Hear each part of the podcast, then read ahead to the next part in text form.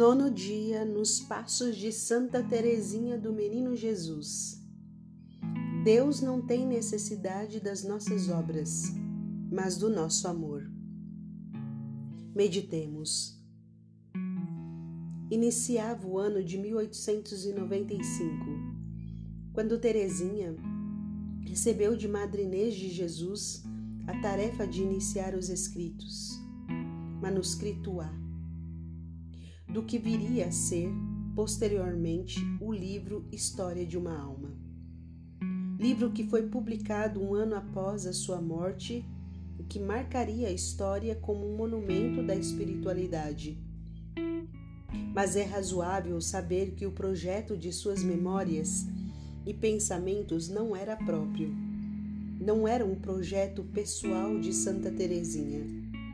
Escrevia por obediência sem sequer imaginar o grande impacto que o livro causaria na vida das pessoas, a partir de sua publicação em todo o mundo. Muito possivelmente, o impacto se fazia sentir e ainda o faz, porque cada uma das palavras registradas trazem a marca do coração de Teresinha. Quanto mais se ama, mais se conhece a Deus no fim de maio de 1897, Madre Inês manifesta a Teresinha o desejo de que continuasse a redigir a continuação de sua pequena via. Esse segundo manuscrito autobiográfico ficará conhecido como Manuscrito G. Posteriormente, a pedido de sua irmã Maria do Sagrado Coração, ela redigirá o que será chamado de manuscrito M. Nesse manuscrito, e de forma especial, Maria do Sagrado Coração tem duas coisas em mente: que o lixo, que o livro trouxesse o relato de um sonho que Teresinha tivera e fundamentalmente a exposição de sua pequena doutrina.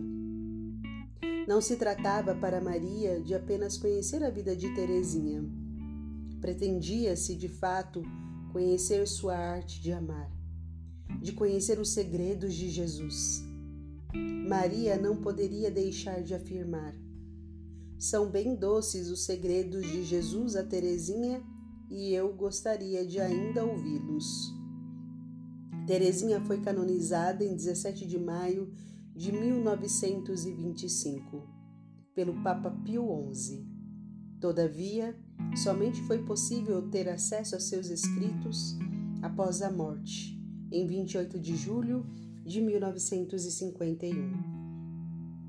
De sua irmã mais velha, Paulina, que também fora sua superiora no Carmelo e herdeira de seus escritos. Teresinha haveria de escrever: A vós, madre querida, vós que sois duas vezes minha mãe, venho confiar a história de minha alma. No dia em que me mandastes fazê-lo, pareceu-me que isso dissiparia o meu coração a ocupá-lo com ele mesmo. Mas depois Jesus me fez sentir que, a obedecer simplesmente, eu lhe seria agradável. Aliás, não vou fazer senão uma coisa: começar a cantar o que devo repetir eternamente as misericórdias do Senhor. Santa Teresinha nada fazia para si mesma. Seu coração estava reservado apenas para Jesus e ela se alegrava com isso.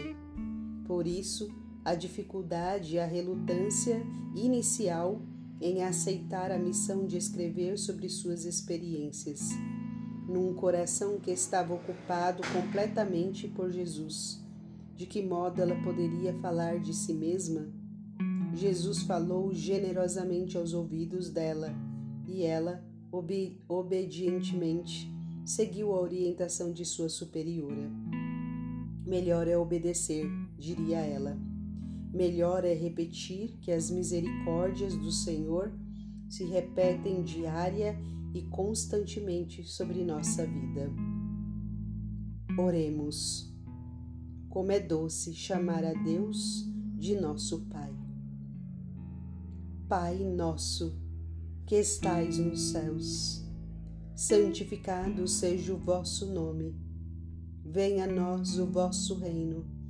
Seja feita a vossa vontade, assim na terra como no céu. O pão nosso de cada dia nos dai hoje.